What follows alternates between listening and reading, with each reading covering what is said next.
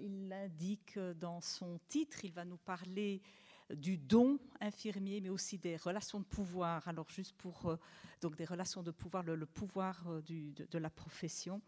Pour vous situer, notre orateur de, cet après-midi, donc Monsieur Chapuis est un infirmier. Il a exercé lui-même euh, en tant qu'infirmier. Il a été formé en psychiatrie, infirmier en psychiatrie en 1979 ici à Lausanne.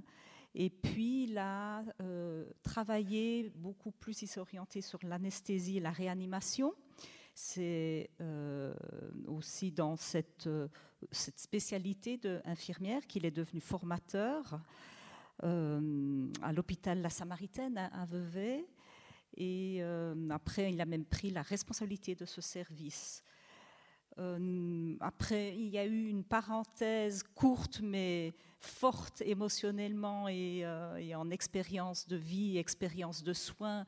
C'est dans le cadre du CICR euh, que Jacques Chapuis a travaillé, plus comme administrateur, directeur des, soins de, toute cette d'un gros centre de santé que le CICR, le Comité international de la Croix-Rouge, a tenu et a encore d'ailleurs sur la frontière afghane-pakistanaise. Et après ce, passage, donc euh, cette euh, expérience de la chirurgie, de la médecine de guerre, M. Chapuis est revenu en Suisse, revenu sur euh, Lausanne, canton de Vaud, où il s'est, à partir de là, orienté sur l'enseignement des soins infirmiers, d'abord à l'école Boissère, qui aujourd'hui n'existe plus comme école de soins infirmiers, euh, puisqu'elle a été englobée dans l'école, ce qui s'appelle aujourd'hui l'Institut, la Haute École de la Santé, la Source. C'est justement tout ce tournant, ce passage de école professionnelle à haute école spécialisée, à HES, euh, que euh, M. Chapuis va entre autres nous parler cet après-midi. Mais vous dire quand même encore avant donc ce passage à la direction et à l'enseignement, du point de vue de sa formation, il l'a encore complété avec un master en sciences de l'éducation euh, et ensuite un, diplôme de management obtenu ici à l'Université de Lausanne. Et donc, c'est en tant que directeur de l'école de soins infirmiers de Boissère qui a été, qui, a, donc il s'est retrouvé directeur de cette école, mais avec une école qui avait en fait une double, un double parcours, un, double euh, cursus de formation, puisque euh, il couplait celui de soins ambulanciers qui est toujours le cas. Donc l'école de Boissère est restée euh, l'école supérieure de soins ambulanciers. Et c'est en 2006 qu'avec cette, comme je vous disais, cette fusion euh, des, écoles au moment du, de la, du tournant HES, que euh, M. Jacques Chapuis a rejoint l'école euh, et l'Institut La Source, et il en est devenu aussi son, son directeur. Alors, vous dire que cette école La Source, c'est euh, l'école qui a été fondée en 1859, donc euh, une histoire maintenant vieille de 158 ans. Donc, euh, c'est la première école laïque de soins infirmiers au monde, vous le savez peut-être. Donc, ça, marque, ça aussi, outre tout ce qui est l'éthos infirmier que M. Chapuis connaît très bien, il y a aussi le fait d'être directeur d'une institution qui est porteuse d'une histoire qui est assez unique et euh, c'est pour ça aussi qu'il va nous parler euh, dans, son, dans sa présentation, il va nous, développer aussi un, regard socio-historique sur euh, cette évolution professionnelle. Alors, il nous dit qu'il va nous parler de, la pulsion, cette pulsion de soigner. Alors qu'est-ce que c'est qu'une pulsion? Il a mis dans son sous-titre le don. Donc il y a ça aussi. Est-ce que euh, soigner, c'est une vocation? Soigner, ce n'est pas qu'une connaissance, ce n'est pas que, en tout cas, que des pratiques, ce n'est pas que du, geste technique. Il y a du don de soi pour être vraiment proche du patient. Et euh, c'est euh, de ça aussi qu'il va nous parler, donc de cette motivation se rencontrent et parfois se disputent les dimensions du don et du pouvoir, comme il dit. Vous dire encore que, avec euh, notre orateur de cet après-midi, nous avons vraiment un, militant de la fonction infirmière. Dans le sens qu'il a, il a, il a un cheval de bataille, mais qui a beaucoup de, de, parcours à traverser, différentes embûches à, dépasser. pour c'est l'évolution de, la, formation déjà infirmière, mais parallèlement à ça, pour avoir obtenu cette formation de haut, de haut niveau, un niveau HES, euh, avec toutes les, ça doit aller de pair avec les niveaux de reconnaissance de la place de la profession dans la société, dans les, dans les soins donnés à la population. Et euh, c'est beaucoup de ça qui, occupe euh, notre orateur. Donc, il va nous parler évidemment aussi qu'est-ce qu'il en est de cette pénurie infirmière. Est-ce qu'elle existe? Est-ce que c'est véritablement un problème? Et si oui, qu'est-ce qu'il faut en penser? Euh, il nous dit en réalité il n'y a pas de pénurie dans la mesure où nous comblons le déficit en recrutant dans les pays voisins, en France, en Allemagne, en Italie, mais aussi en Espagne et au Portugal. Alors, il emploie vraiment le terme de pillage de ressources, dans le sens qu'un pays comme la Suisse, avec euh, auprès de nos voisins les, plus proches, nous sommes attractifs avec les salaires que nous offrons notre personnel. Et or, on repousse plus loin le problème. Donc, il y a vraiment une cascade, une cascade de problèmes. Si on va puiser de la force de travail formée, expérimentée chez les voisins, eux-mêmes vont appeler, parce qu'il y a toujours plus pauvres que soi, donc ils vont appeler d'ailleurs. Et or, il y a ces espèces de, de repousse, de, ce, phénomène où on repousse toujours plus loin les euh, les, problèmes de, main-d'œuvre et de personnel qualifié. Dans, au final, ce sont les pays les plus pauvres qui se retrouvent aussi les plus démunis avec, euh, en, personnel euh, formé. Et donc, c'est un véritable problème, un problème sanitaire, un problème social, un problème d'équité. cela étant, eh bien, la source, justement, l'Institut et Haute École La Source, qui est dirigé par M. Chapuis, eh bien, depuis son arrivée euh, à, cette, à, la direction de cette institution. Euh, c'est un véritable boom que, cette institution a, connu et elle continue. Hein, c'est vraiment de l'expansion, on pourrait dire. Euh, regardez les chiffres. Donc, nous sommes passés d'environ 200, même en dessous de 300 étudiants à son arrivée. Nous en sommes maintenant dans les 700, 700 étudiants chaque année en, cours de formation. Euh, ce sont euh, donc plus, plus d'étudiants, ça, ça, demande évidemment aussi de l'augmentation de la capacité d'accueil. Et là, je parle en termes de briques, en termes de, bâtiments. Euh, donc, comme vous le savez peut-être, pour les Lausannois, c'est bien connu, l'école Institut La Source se trouve attenant à la clinique La Source, en haut de l'avenue de Beaulieu. Euh, mais aujourd'hui, là même, pendant que nous parlons, eh bien, il y a un chantier qui est en cours, euh, qui est bien lancé et qui est en voie d'achèvement 2018, plutôt 2019 peut-être. Euh, avec donc sur le site de Beaulieu, avec une extension qui, va se faire pour accueillir cette masse d'étudiants et donner aussi fournir les conditions d'enseignement qui correspondent au, niveau de formation. Voilà, je voulais encore dire, il y a aussi un point que je trouve euh, intéressant de l'entendre parler là-dessus, c'est ses convictions féministes. Alors évidemment, euh, quand on dit, on dit, encore infirmière au féminin, euh, comme si ça désignait par définition soins infirmiers, ce sont des femmes qui l'exercent. Eh bien non, il y a de plus en plus d'hommes qui, exercent également cette profession. Cela étant, c'est une majorité toujours de femmes et euh, la conscience, cette, conscience-là euh, est mise en avant et elle est euh, défendue par M. Chapuis qui nous dit notamment Nous refusons l'idée qu'il faut former des bras et pas des cerveaux. Le changement ne s'opérera pas tant que nous ne valoriserons pas la profession de, soigneur et qu'on n'a pas de considération pour les femmes qui forment l'essentiel du personnel infirmier. Donc vous voyez, c'est un, beau sujet, finalement, ce, sur quoi nous allons l'entendre, et je lui cède la parole, sans plus attendre.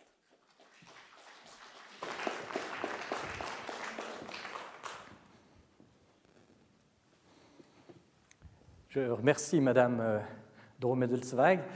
Le problème, c'est qu'elle a dévoilé le programme des 14 prochaines conférences. Donc, je vais devoir sélectionner quand même un tout petit peu, puisqu'il n'y a que quelques 40-45 minutes euh, qui, me sont, qui me sont données. Voilà, euh, je suis très content, mesdames et messieurs, de vous rejoindre ici, euh, dans cette belle salle de belles factures. Je dois dire d'habitude j'y viens pour des concerts, mais c'est un grand plaisir que de me retrouver aujourd'hui sur, sur, scène. Alors je ne vais pas perdre trop de temps en présentation parce qu'on peut quand même dire qu'elles ont été largement, euh, la présentation a été largement exécutée par, Madame, euh, par Marion. Euh, je vais peut-être tout de suite vous dévoiler un peu le menu de la discussion du jour. Euh, le menu en question, c'est euh, d'abord, alors très très brièvement, je vais passer très rapidement là-dessus, mais euh, qui sommes-nous? Quoique, en gros, Madame euh, l'a déjà dit en grande partie. Je vais surtout commencer ma discussion sur ce regard socio-historique qui a été mentionné tout à l'heure, et donc vous présenter un parcours qui nous remémore un petit peu d'où viennent les soins infirmiers, ce qu'ils sont aujourd'hui. Ce qui nous permettra d'en arriver, pardon, il faut que je me trompe le moins possible de boutons, ce qui nous permettra d'en arriver au deuxième, euh, troisième point, qui est celui de cette dispute, de cette dispute vraiment au sens essentiel du terme, qu'il y a entre une partie de notre ADN et nos ambitions. Je vous expliquerai ça un petit peu plus tard. Euh, ce qui nous permettra ensuite, alors, un très bref passage sur des notions d'épidémiologie et de démographie pour euh, replacer le contexte des enjeux du XXIe siècle, des enjeux vis-à-vis des soins, qu'ils soient des soins médicaux, des soins infirmiers, et puis ensuite vous euh, expliquer par où nous avons passé dans ce processus de professionnalisation et de formation à l'université, au niveau HES et à l'université pour les infirmiers et infirmières, qui termineront mon, mon propos avec une description des nouveaux rôles de ceux qui nous attendent aujourd'hui, demain, pour les infirmiers et les infirmières. Et puis, bien entendu, le dernier point, euh, c'est un point de, discussion. Voilà le, programme de l'après-midi. Si quelqu'un souhaite un chapitre de plus, il faut lever la main. Mais je pense qu'on a déjà bien assez à faire pour les, minutes qui, viennent. Donc, euh, je vous ai promis que je ne serai pas long avec ce premier chapitre. Néanmoins, Madame Marion Dro Mendelsweig nous l'a dit tout à l'heure, euh, c'est vrai que je me plais à, à, mentionner que la source a 158 ans, donc vous voyez, on peut encore tenir debout à cet âge-là. Euh, et que nous, cette institution vénérable euh, a été la première école, comme ça a été dit, la première école non religieuse. Ça n'est pas la première école d'infirmières qui a existé au monde, mais c'est la première école laïque qui a existé au monde. Et avec plaisir, je rajoute, pour être un tout petit peu taquin avec notre, notre ancêtre, Florence Nightingale, de dire qu'elle a ouvert la sienne un an et demi après. Donc nous sommes vraiment les premiers. Euh, alors que, effectivement, d'habitude, on pense que c'est l'école de, euh, de, Londres, de Florence Nightingale, qui fut la toute première école euh, non religieuse au monde. Voilà, alors qui sommes-nous? Les, gens qui, les connaissent, eh bien, excusez-moi de, rappeler cela, mais disons qu'il s'agit de monsieur et madame de Gasparin, madame Valérie de Gasparin-Boissier, euh, qui est née en 1813, et la fondatrice, la créatrice de l'école La Source, euh, et son mari, Agénor, bien sûr, l'a secondé durant toute son œuvre. Et c'est l'école qui a préexisté, c'est quelque chose d'assez intéressant aussi, c'est de dire l'école a préexisté euh, à, l'hôpital, à la clinique. D'habitude, on a un hôpital qui se rend compte qu'il a des besoins et qu'il faudrait bien former des infirmières, et donc un hôpital qui crée une école. Là, en l'occurrence, c'est une école qui crée un hôpital ce serait toute une conférence pour vous expliquer pourquoi, donc je vais passer peut-être rapidement sur ce propos, mais je crois qu'il fallait quand même saluer nos, fondateurs. Vous dire qu'aujourd'hui la source, elle est organisée, c'est une fondation sans but lucratif et qui est organisée avec deux structures majeures qui correspondent à ces buts, qui sont l'école pour la formation des infirmiers et des infirmières et la clinique pour les soins euh, aux personnes euh, résidant dans le canton de Vaud ou même résidant n'importe où ailleurs et que l'école elle-même, elle est divisée entre une partie purement privée qui est l'Institut et euh, une partie euh, financée par les, fonds publics, qui est la haute école, comme n'importe quelle HES, comme n'importe quelle université, elle bénéficie donc de subventions du canton de Vaud. Une petite, petite photo pour se rappeler de ce qu'étaient les salles et les auditoires. Ça, c'est au début du siècle, donc rappeler que euh, l'école a 158 ans. Et ça, c'était la leçon avec le médecin qui était devant et qui donnait la leçon. En général, on avait la leçon à un certain moment, et puis euh, l'après-midi, les monitrices reprenaient euh, ce qu'avait dit le médecin pour expliquer. Voilà, je ne vais pas être beaucoup plus long. Aujourd'hui, ça change un tout petit peu. Ça, c'est une photo qui a été prise à Sébéillon dans notre centre de simulation. Euh, c'est un centre où on travaille principalement sur des mannequins et des acteurs, des, patients simulés, si vous voulez, qui viennent jouer un rôle. Et euh, aujourd'hui, les infirmières sont formées euh, beaucoup sur le terrain des stages, mais également au plan clinique, passablement longtemps en cours, mais en cours en laboratoire de pratique simulée, ce qui a un très gros avantage, c'est que euh, ça permet d'essayer la première fois sur euh, quelqu'un, entre guillemets, de pas dommage. Euh, les Américains disent never the first time with the patient. Ben, c'est exactement ça, pas la première fois avec un patient. Donc on le fait sur un, peut-être que je ne suis pas au bon endroit, je vais reculer, on le fait sur un, mannequin ou avec un, un acteur. Voilà. Alors, on va faire ce retour sur l'histoire des soins parce que ça permet de comprendre les racines qui ont amené d'abord des, femmes, c'est vrai. Je vais parler aujourd'hui, euh, je vais utiliser le mot infirmière. Alors, il y a de plus en plus d'hommes, et puis euh, c'est vrai, puis c'est pas vrai.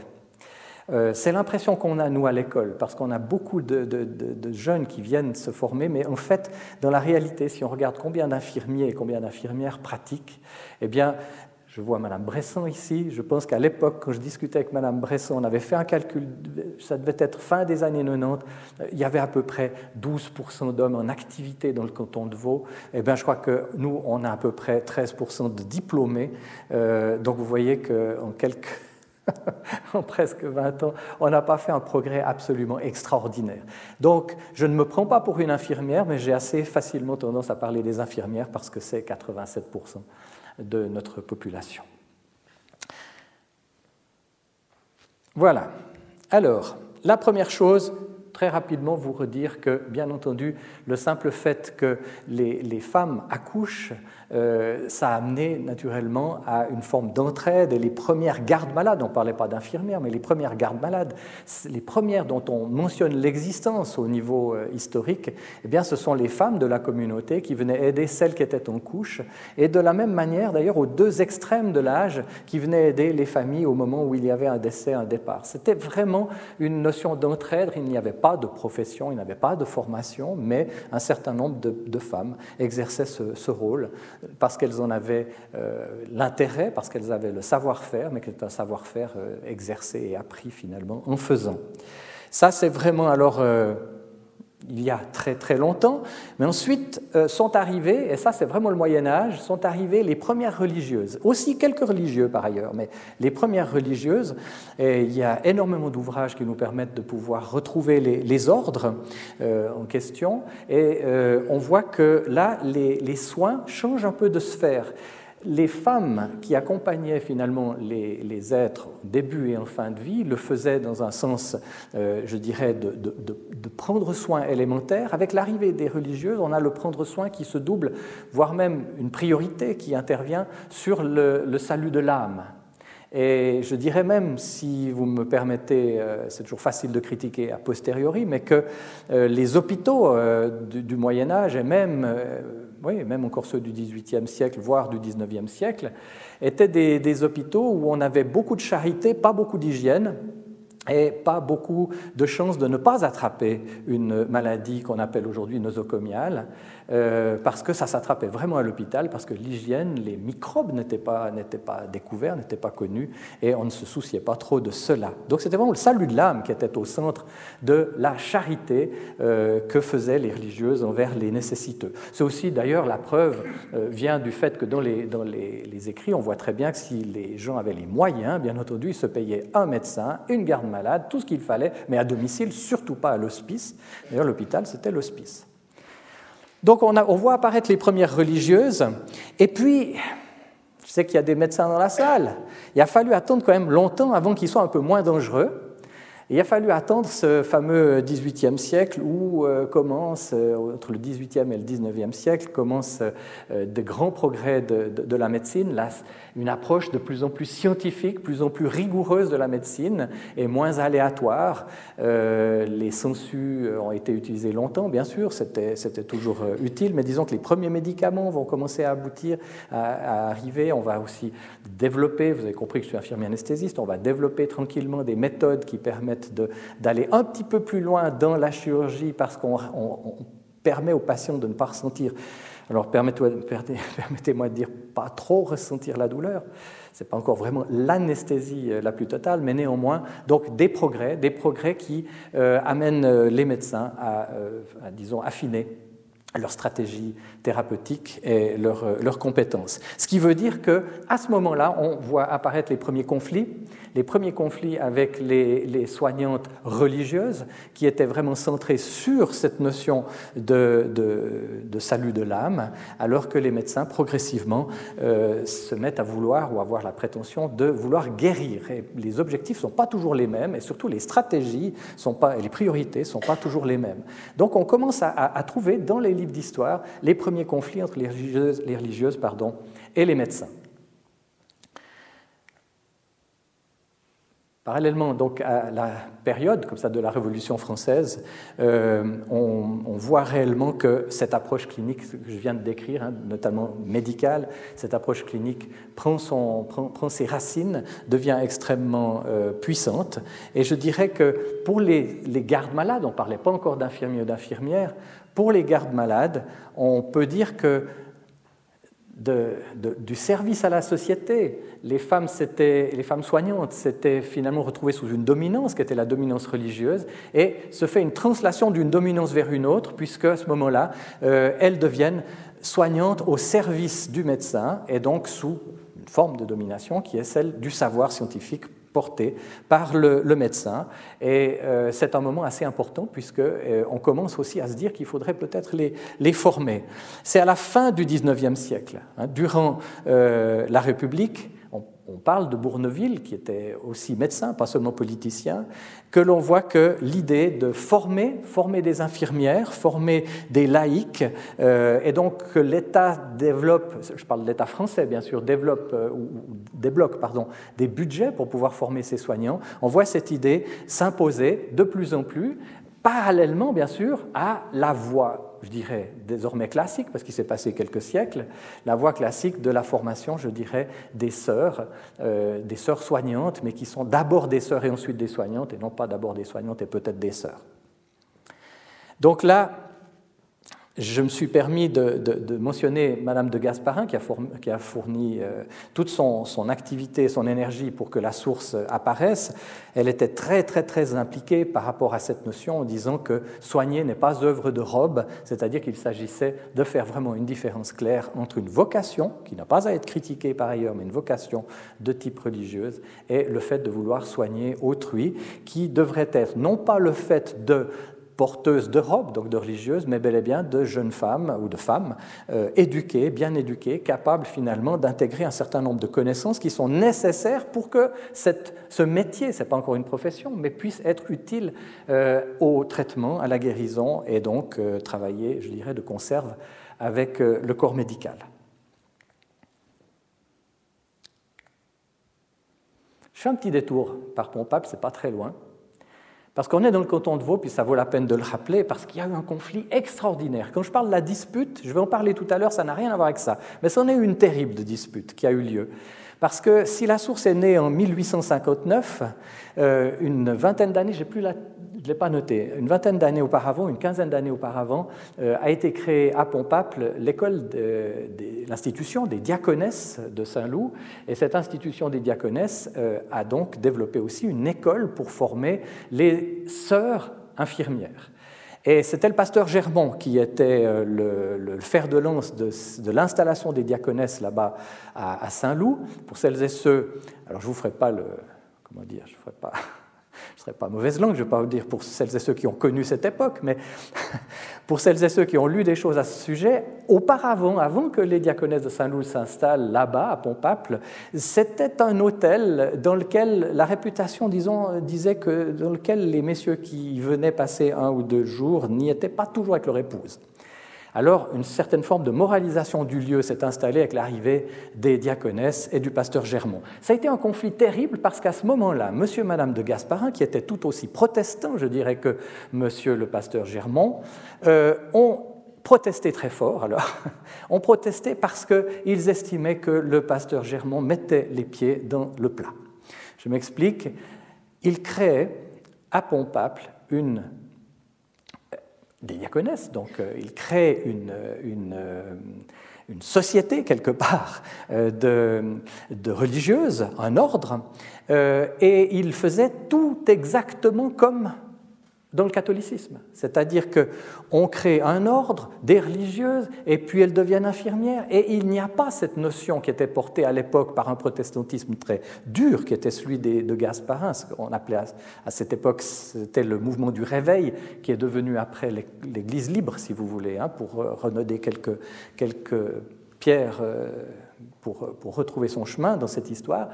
Euh, pour les deux Gasparins, euh, l'individu est au centre de tout et non pas le collectif. Il ne faut pas créer des communautés, il faut que l'individu soit responsable. C'est un peu le fond même de la rupture entre le catholicisme et les, protestants. Donc il y a eu une querelle théologique absolument faramineuse entre le euh, pasteur Germont et les deux Gasparins. Et finalement, ben voilà, les diaconesses ont cru, cru dans le sens de croître, mais peut-être aussi de croire, et euh, parallèlement, ben, l'école de la source a été créée sur de toute autre base, euh, où on voulait valoriser effectivement l'individu, la femme. Et c'est, vous avez parlé de féminisme, euh, Madame Drault, je dirais qu'aujourd'hui c'est un petit peu facile d'aller dire que Madame de Gasparin était féministe, mais je ne pense pas qu'elle se reconnaîtrait dans ce terme-là. Mais je pense qu'en disant elle ne doit, pas doit pas appartenir à un ordre, eh bien elle dit elle doit pouvoir subvenir à ses moyens.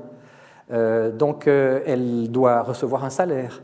Donc il va falloir qu'elle puisse se loger, qu'elle puisse se nourrir, etc. C'est toute une série de choses qui étaient juste pas pensables et pas conçues euh, à ce stade-là. Et donc il y a fallu, du côté de la source, créer passablement de choses. Et euh, pour la petite histoire, je dirais que Adeco, euh, Adeco est né à, la source dans le sens où la première chose qu'il a fallu faire, c'est créer une espèce de mini-agence de placement pour pouvoir placer les infirmières, puisqu'elles n'étaient pas placées par leur ordre, et puis qu'il n'y avait jamais d'annonce dans les journaux parce qu'on cherchait une infirmière. Donc il a fallu trouver des moyens qui aujourd'hui sont tout à fait naturels. Néanmoins, voilà, je quitte le conflit avec Saint-Loup pour dire qu'on a fait un passage avec encore une autre forme de relation importante qui était celle de la, de la Croix-Rouge, qui a cofinancé euh, la formation et principalement qui a déterminé deux écoles euh, en Suisse, qui étaient l'une le Lindenhof à Berne et l'autre la Source à, Lausanne, euh, comme devenant des écoles Croix-Rouge. Alors c'est assez marrant parce que le cofinancement, on peut dire aujourd'hui, on peut dévoiler les secrets, hein, le cofinancement de la Croix-Rouge était, disons, conditionné. Il était conditionné au fait que ces deux écoles fournissaient des infirmières pour le service Croix-Rouge en uniforme.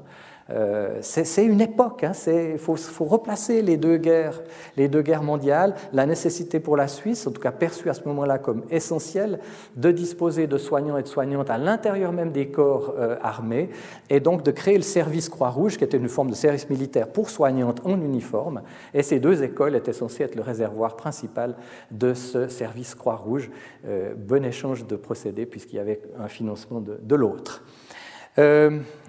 On voit que la formation dure trois ans. Donc là, on est vraiment sur une formation d'infirmière. On a quitté le domaine de ce que j'ai appelé avant les, gardes malades. Il a fallu attendre 1966 pour qu'on ait des révisions de la formation qui commencent à apporter quelques notions qui vont nous intéresser d'ici un moment, des notions qui sont celles de la recherche infirmière. Alors ça, naturellement, peut-être que vous aurez des questions là-dessus, mais qu'est-ce que les infirmières peuvent faire comme recherche? Ou alors, est-ce qu'elles font la recherche des docteurs? Ça, c'est une, des grandes questions qu'en général on discute avec les non-initiés. Mais ça a commencé, je dirais, fin des années 60, début des années 70. Pourquoi? Euh, Vraisemblablement, une des causes, c'est parce que au milieu des années 40, les premiers doctorats ont été euh, délivrés à des infirmières aux États-Unis. Donc vous voyez que ça a commencé à se savoir, à, être connu, et puis progressivement, un certain nombre de, personnes ont pensé que vraisemblablement il y aurait des choses à, développer dans le futur. C'était très embryonnaire et on commence à le lire à, cette époque-là. On avance quand même, on est en 76. Là, alors, il y a quelque chose d'important, c'est que euh, c'est là qu'on se rend compte que les cantons doivent financer la formation et toutes les formations de toutes les infirmières. Donc il s'agit de contractualiser avec les écoles. Il y avait des écoles cantonales, il y avait des écoles euh, privées comme, comme la source, mais finalement le but était de dire il faut passer des contrats avec tous ceux qui forment des infirmiers et des infirmières et les financer. Ça n'est qu'en 1976 que ça a été réellement euh, contractualisé avec le, avec le canton, en tout cas avec tous les cantons pour l'entier de, de la Suisse. En 94, petit passage entre parenthèses pour dire que la formation passe de 3 ans à 4 ans.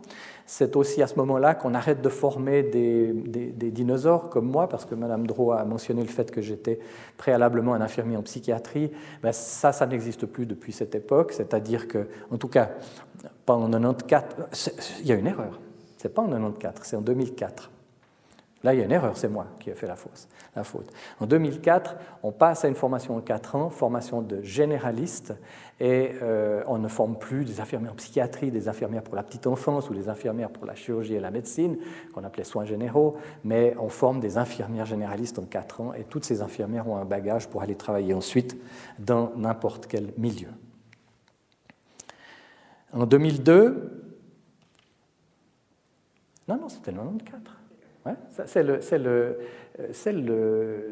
le, sandwich, je pense, qui, m'occupe, euh, la digestion de mon sandwich. Je vous regarde, je me dis, mais non, c'était pas en 94, c'est en 92, en, 94 et pas en 2004. Donc oui, c'était en 94, il n'y avait pas d'erreur sur le diaporama, excusez-moi. Et puis, vous me faites signe? Non, très bien. Euh, et puis en 2002, donc, euh, nous sommes entrés à la fin de l'année 2002 dans le milieu HES, les hautes écoles spécialisées. J'aurai l'occasion d'en parler brièvement. Donc c'est la haute école spécialisée de Suisse occidentale qui est la seule haute école spécialisée qui touche la Suisse romande. Donc c'est dans celle-ci, bien sûr, que les soins infirmiers sont rentrés. Et pour terminer, c'est depuis 2002 que, euh, depuis 2006 que nous avons le bachelor en soins infirmiers qui est rentré en, fonction. Et ce bachelor est le premier, euh, le premier élément d'une fusée à trois étages, qui est le bachelor, le master et le doctorat. Vous avez peut-être entendu parler des accords de Bologne. Les universités, comme les EPF, les écoles polytechniques, comme les HES, euh, sont euh, orientées sur le même cadre de référence. Ce sont les accords de Bologne qui mettent en place trois niveaux de diplôme, le bachelor, le master et le doctorat. Et je me suis dit que j'allais vous montrer quand même des garçons, puisqu'il y en a très peu. Mais voilà, c'était juste pour faire la transition.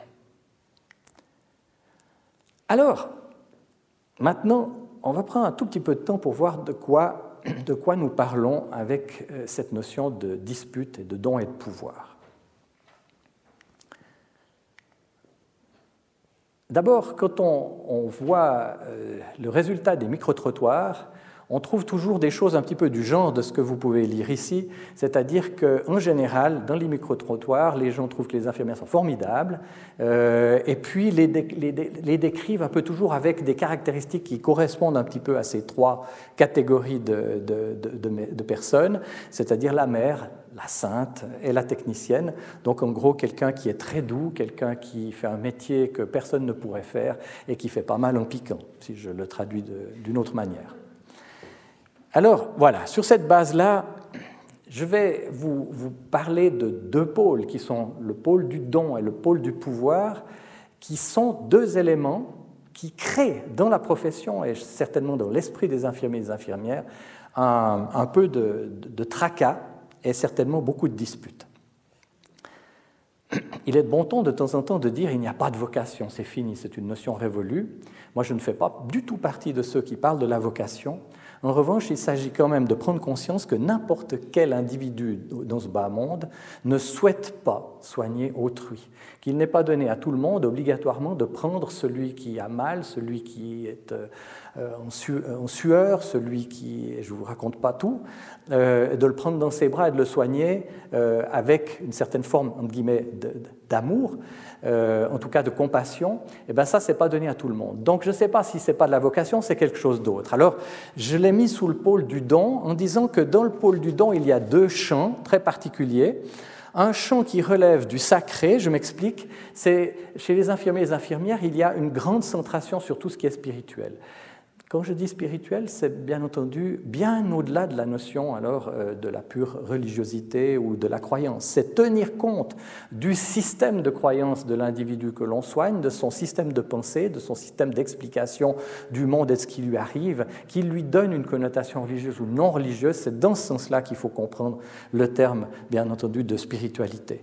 Mais je l'ai quand même mis dans le champ du sacré parce que ça fait partie, quelque part, de, de cette organisation euh, en termes de je dirais, de savoir-faire.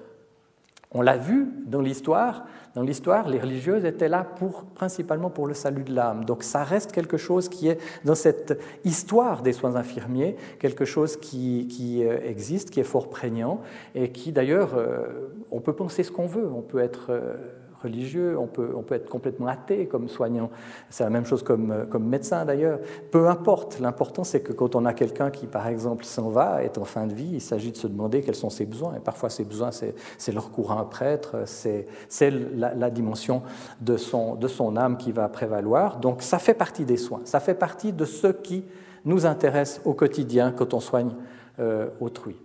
Donc cette capacité d'aller vers l'autre, cette capacité de ne pas s'intéresser ou pas mettre entre l'autre et soi euh, l'état de la personne, la manifestation de sa souffrance, l'odeur de sa peau ou de ses sécrétions, etc., euh, et d'y aller franchement et de le prendre dans ses bras, si vous me permettez quelques allégories, euh, eh bien cette, cette notion-là, elle comporte un bout qui est de l'abandon de soi, c'est-à-dire en tout cas ne pas mettre son propre intérêt en priorité, mais bien admettre que c'est l'intérêt de l'autre sur lequel nous nous centrons. Donc ça aussi, ça fait partie du sacré. Il y a encore un autre champ qui fait partie de ce don, si vous voulez, ce don de soi, c'est euh, le maternel.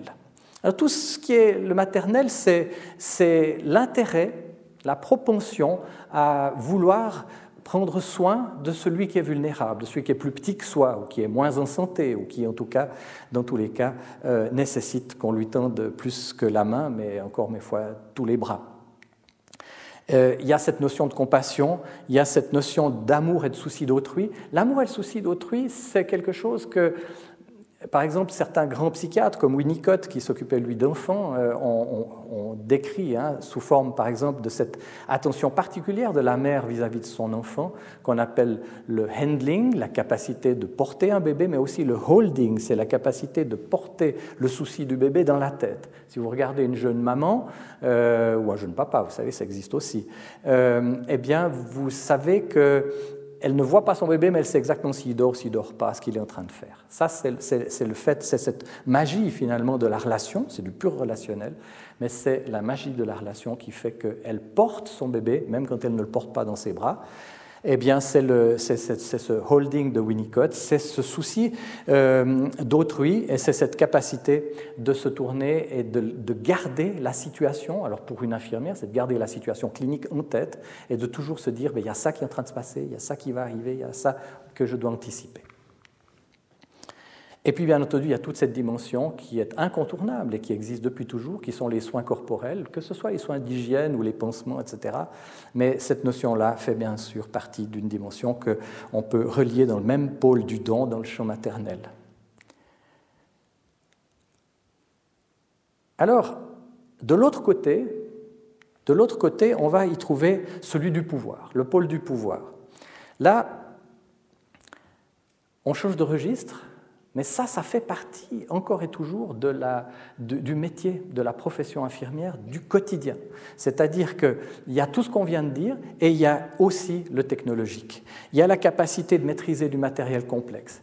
Allez voir aujourd'hui aux urgences, aux soins intensifs ou dans n'importe quel service euh, hospitalier, allez voir un petit peu le matériel avec lequel, à la fois les médecins et les infirmières d'ailleurs, mais le matériel que ces personnes, ces professionnels utilisent.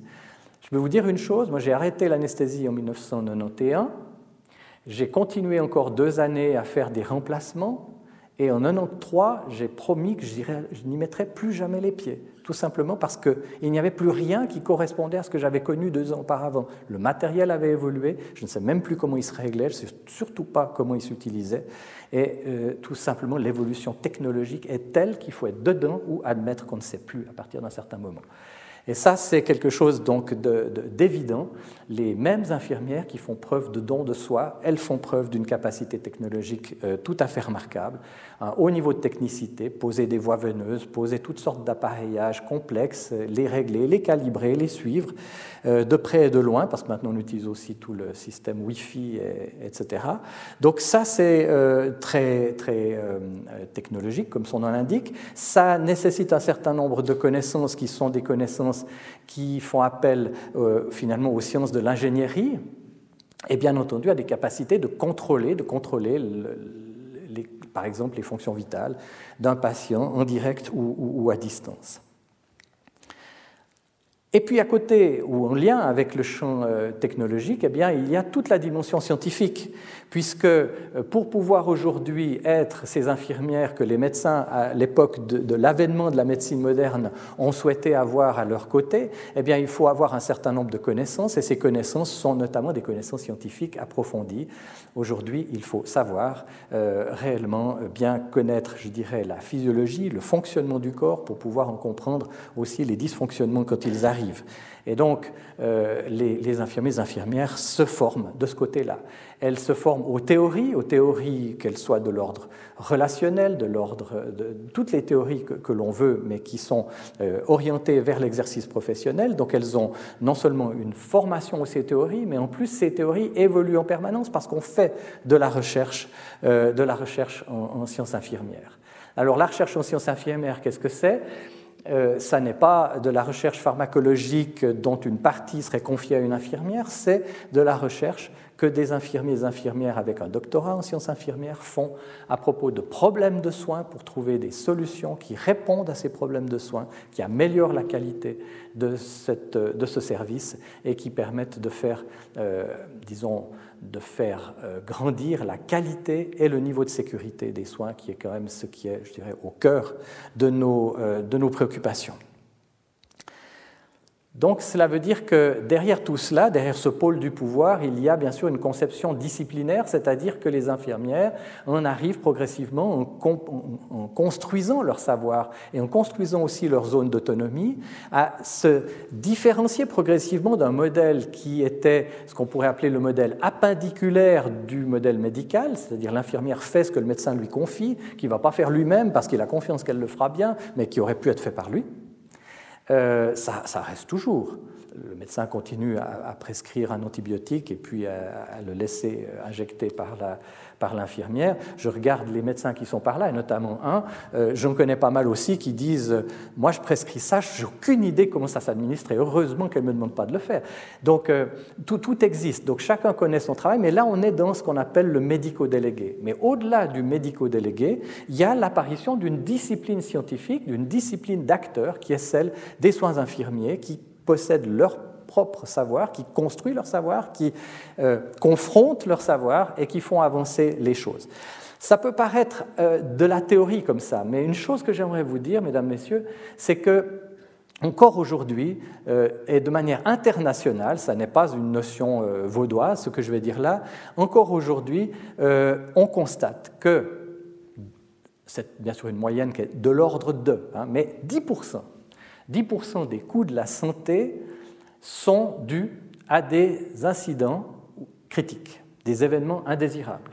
C'est-à-dire que c'est l'infection nosocomiale, on en a parlé, hein, mais il n'y a pas que ça, c'est l'erreur dans le traitement, c'est l'erreur dans le dosage, c'est la fausse procédure, le mauvais choix, euh, une chute euh, alors qu'il fallait mettre des barrières, on ne les a pas mises, etc. Donc tous ces événements indésirables qui sont des, éléments qui, bien sûr, péjorent la qualité des, des soins et la sécurité, qui font finalement, provoquent de la souffrance et qui par ailleurs coûte 10% de ce que coûte la médecine. Quand on est, bien sûr, au moment des, de l'arrivée des, mauvaises nouvelles euh, au niveau de l'assurance maladie, on se dit, tiens, 10% c'est beaucoup. Imaginez bien sur les milliards que cela représente, euh, combien font 10%. C'est énorme. Donc là, on a un réel travail permanent, et ce n'est pas le travail des infirmières, c'est le travail des infirmières, des médecins, des physiothérapeutes, de l'ensemble des professionnels de la santé, travailler ensemble pour réduire les risques, pour réduire les coûts, bien entendu, pour améliorer la qualité et, et disons, faire en sorte que les incidents euh, indésirables se raréfie au maximum. pour cela, il faut que chacun fasse la réflexion nécessaire et des recherches dans ce sens-là qui permettent toujours de remettre en question les acquis, de remettre en question les pratiques qui sont simplement basées sur le on a toujours fait comme ça. Donc cette recherche infirmière apparaît dans ce champ scientifique et bien sûr apparaît euh, comme appartenant au pôle du pouvoir parce que qui fait de la recherche, qui se forme au meilleur niveau, va vouloir ensuite être autonome et dire à l'autre eh, t'es mon collègue, t'es pas mon chef. Donc on n'est plus du tout dans le don, mais dans l'accaparation, si vous voulez, quelque part, en disant hein, touche pas trop, ça c'est à moi, c'est pas à toi. Alors vous pensez bien que cette dispute dont je parlais, cette dispute essentielle, c'est là qu'elle intervient. C'est que le problème, ce n'est pas tellement d'aller dire à mon collègue médecin, euh, laisse-moi prendre les décisions qui sont les miennes, euh, je ne m'occupe pas des tiennes. Ce n'est pas de ça dont il parle, ou dont on parle quand on parle de dispute. Non, c'est Comment est-ce que je peux être le soignant que toute l'histoire du monde me montre que j'ai été, c'est-à-dire quelqu'un qui porte cet amour de l'autre et cette capacité de, ne pas se mettre en avant dans la relation avec le, soigné, avec le patient, donc d'être dans, du don de soi et en même temps de prétendre être des, euh, des techniciens. Pardon je suis allé en arrière, voilà, d'être des techniciens et des scientifiques. C'est un petit peu difficile. Alors, je dirais que c'est un petit peu difficile et ça provoque dans notre profession passablement de, réactions. à l'époque, quand on a, on a, monté la formation euh, au niveau HES, bon nombre d'infirmiers, je vais vous dire une chose, ce n'est pas les médecins qui l'ont dit, c'est les infirmiers et infirmières Bon nombre d'infirmiers et d'infirmières ont dit bah, écoutez, pour faire une toilette, je vais être très poli parce qu'elles ne l'ont pas dit comme ça, hein. vous pouvez imaginer la phrase, c'est beaucoup plus cru. Donc, pour faire une toilette, il n'y a pas besoin d'aller à l'université. Euh, ça, c'est l'exemple de, la mise en, œuvre de, de l'action du conflit quand il s'extériorise. C'est-à-dire que moi, je suis en blouse blanche, pas noire, pas bleue, pas bleu foncé, mais blanche. Je suis l'ange du, du, soin, de, la, de la volonté d'aider l'autre. Je suis indiscutablement bon, essentiellement bon, essentiellement bonne. Et donc, euh, euh, je ne sais pas, mais je ne vais pas aller me battre avec les, avec les médecins pour dire euh, lâche, lâche ce truc, c'est à moi. Enfin, moi, je suis dans un autre registre. Et en même temps, ben, aujourd'hui, les petits jeunes qui viennent se former, Madame euh, Dromedelsweig l'a dit tout à l'heure, on est passé de 280 à 760 étudiants à la source en 10 ans. Mais ils ne viennent, pas, ils viennent pas en disant euh, que, hein, je vais être encore honnête, je vous dirai après, mais ils ne viennent pas en disant que j'ai envie de m'abandonner pour soigner autrui. Ils nous disent, euh, moi je veux faire une carrière, qu'est-ce que vous m'offrez comme carrière? C'est quoi les perspectives de progression? Est-ce qu'on peut vite devenir chef? Est-ce qu'on peut se spécialiser? Est-ce que je peux faire un doctorat? Moi, mes parents, ils veulent bien que j'aille en HES, mais ils veulent être sûrs que derrière, je peux faire un master et peut-être un doctorat, autrement je vais en lettres ou en psycho. Vous voyez, bien sûr, maintenant je vais être honnête, je vous ai annoncé que j'allais être honnête deux minutes, il reste, il reste quand même un nombre important de, candidates et de candidats qui disent j'ai toujours voulu faire ça, et puis euh, j'aime soigner, j'aime le relationnel, et puis c'est ça qui m'intéresse, et ce serait même pas en HES, je le ferais. Mais quand même, chose assez étonnante, on a juste abordé la notion de pénurie, et je ne vais, pas, vais pas me perdre là-dedans parce que ce serait une autre conférence, mais nous avons toujours besoin de soignants il y a quelque chose d'extrêmement intéressant qui se passe. En Suisse alémanique, le modèle HES n'a pas été choisi. Il, continue à former selon un modèle d'un diplôme qui se situe, je dirais, en dessous, c'est le, diplôme ES des écoles supérieures, mais qui ne sont pas hautes écoles spécialisées. Et ce diplôme ne permet pas l'accès à un master, il ne permet pas l'accès au doctorat. C'est un diplôme d'infirmière, point final, c'est terminé. Une fois qu'on a fait ça, on a, tout, on a terminé. On peut se spécialiser, bien sûr, mais pas à l'université. Euh, ce modèle-là, 90%, 90 à 95% des infirmières alémaniques suivent ce modèle-là, tout simplement parce qu'il y a quelques HES qui ont été autorisés, mais de manière contingentée. La Suisse alémanique ne veut pas ne veut pas les cerveaux. Euh, vous avez repris une citation que j'avais une fois hurlée, sortie du contexte, c'est rigolo, mais c'est vrai que j'avais un peu hurlé aussi sur les ondes de la radio en disant arrêtez de dire qu'on veut des bras et pas des cerveaux, c'est juste une bêtise de première catégorie. On a besoin d'infirmières, c'est la même chose avec les médecins, c'est la même chose avec les physiothérapeutes. On a besoin de gens et je vois une ancienne collègue, c'est la même chose avec les instrumentistes, si elle va se reconnaître. Euh, on a besoin de gens qui sont capables au niveau technique, mais qui savent suivre l'intervention, qui savent anticiper les choses, qui, ont un cerveau bien placé, deux bras et cinq doigts au bout. Euh, c'est clair, enfin, c'est une idiotie. Néanmoins, Néanmoins, en Suisse alémanique, puisque je vous parlais de cette expérience-là, 90 euh, à 95% des infirmiers et des infirmières sont formés selon le modèle, je dirais, non universitaire. Alors, les effectifs stagnent Ils n'arrivent pas à former davantage, ils n'arrivent pas à avoir des bons, comme je viens de vous dire, 280 à 760 étudiants. Je n'ai pas pris les chiffres de la Haute École Santévo, ESAV, qui avant s'appelait Chantepierre, dont la directrice se trouve juste en face de moi. Euh, je n'ai pas pris les chiffres, euh, l'ex-directrice, mais euh, je pense qu'ils sont à peu près identiques. Donc il n'y a pas de raison. C'est dans toute la Suisse romande qu'on a vu les effectifs exploser. Mais vous croyez que c'est pourquoi? C'est parce que on est allé situer des études à un niveau compatible avec le processus de Bologne, qui dit que quand on sort, on a un bachelor, c'est un bachelor professionnalisant. Je vous rappelle qu'en médecine, c'est le master qui est professionnalisant, donc on ne peut pas pratiquer la médecine avec le bachelor.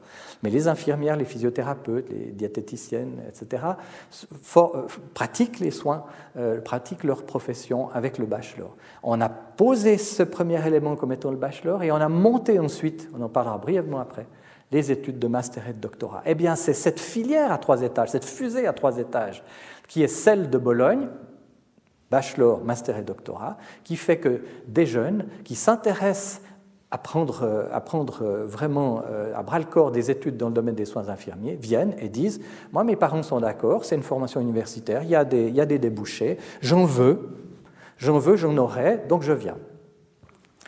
Voilà.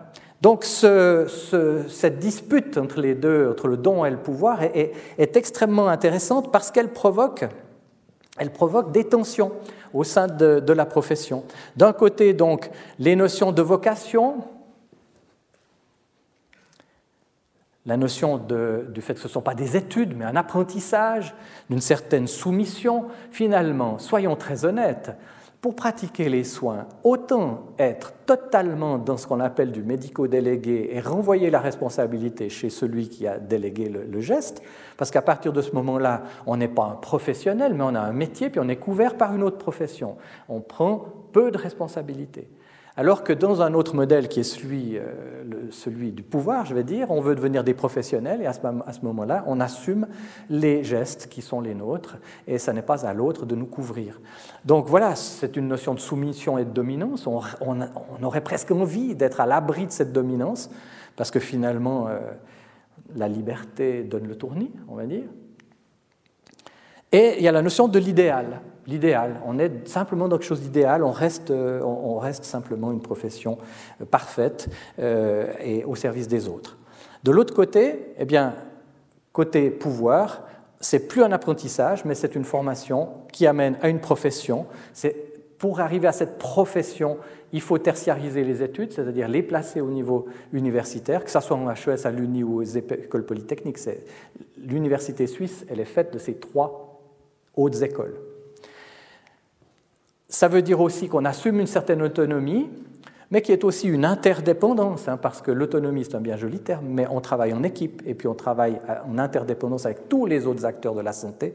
Et bien entendu, les infirmières travaillent énormément en interdépendance avec les médecins.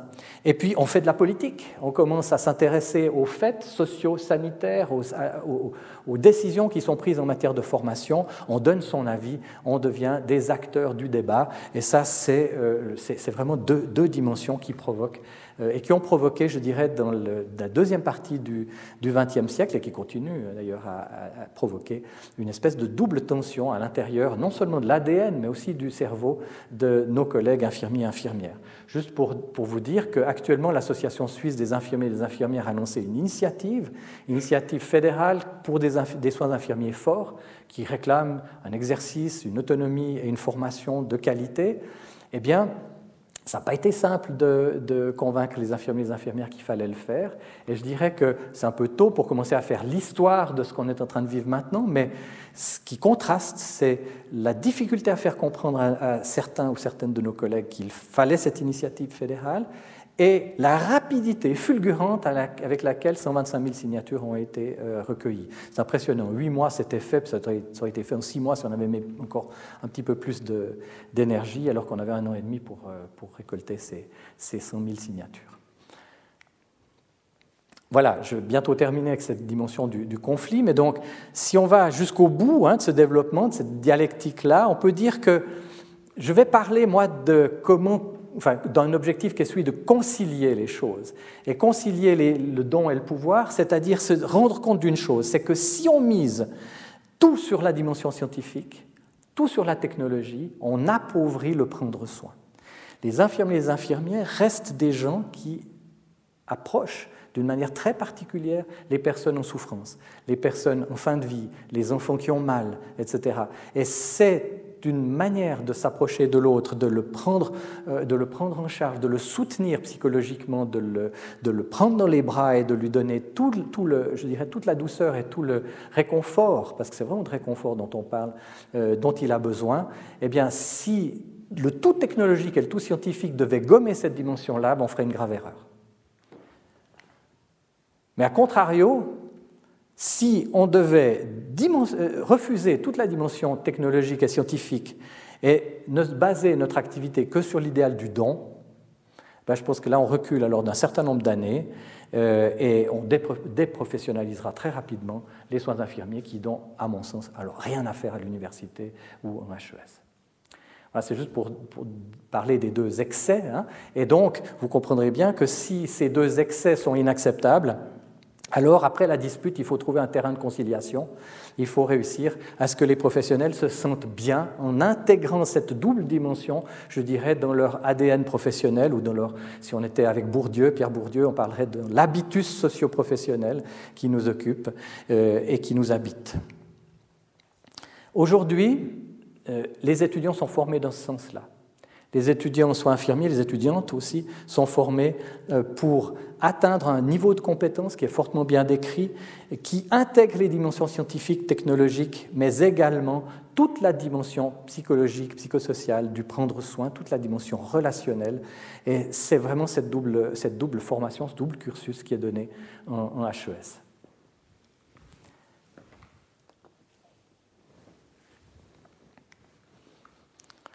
Voilà, il n'y a pas que des garçons. Là, je ne vais pas être très long. J'ai juste besoin du, petit pointeur. C'est juste pour vous rappeler, mais vous le savez, mais ma foi, il faut des fois le redire. Il y a des éléments démographiques et épidémiologiques qui sont incontournables. Alors, j'ai juste trois dias, elles sont faciles et, très rapides, mais c'est saisissant ce qu'il y a derrière. la première chose, c'est vous rappeler ceci. Entre 1990 et 2040, le groupe des 65 ans et plus, donc ce sont des, documents qui nous viennent euh, principalement du, du, coton de veau, hein, directement, euh, soit, du, soit du SCRIS et puis encore un certain nombre de, statistiques qui viennent de l'Observatoire suisse de la santé. Donc euh, le groupe des 65 ans, on est, on est à peu près ici hein, aujourd'hui.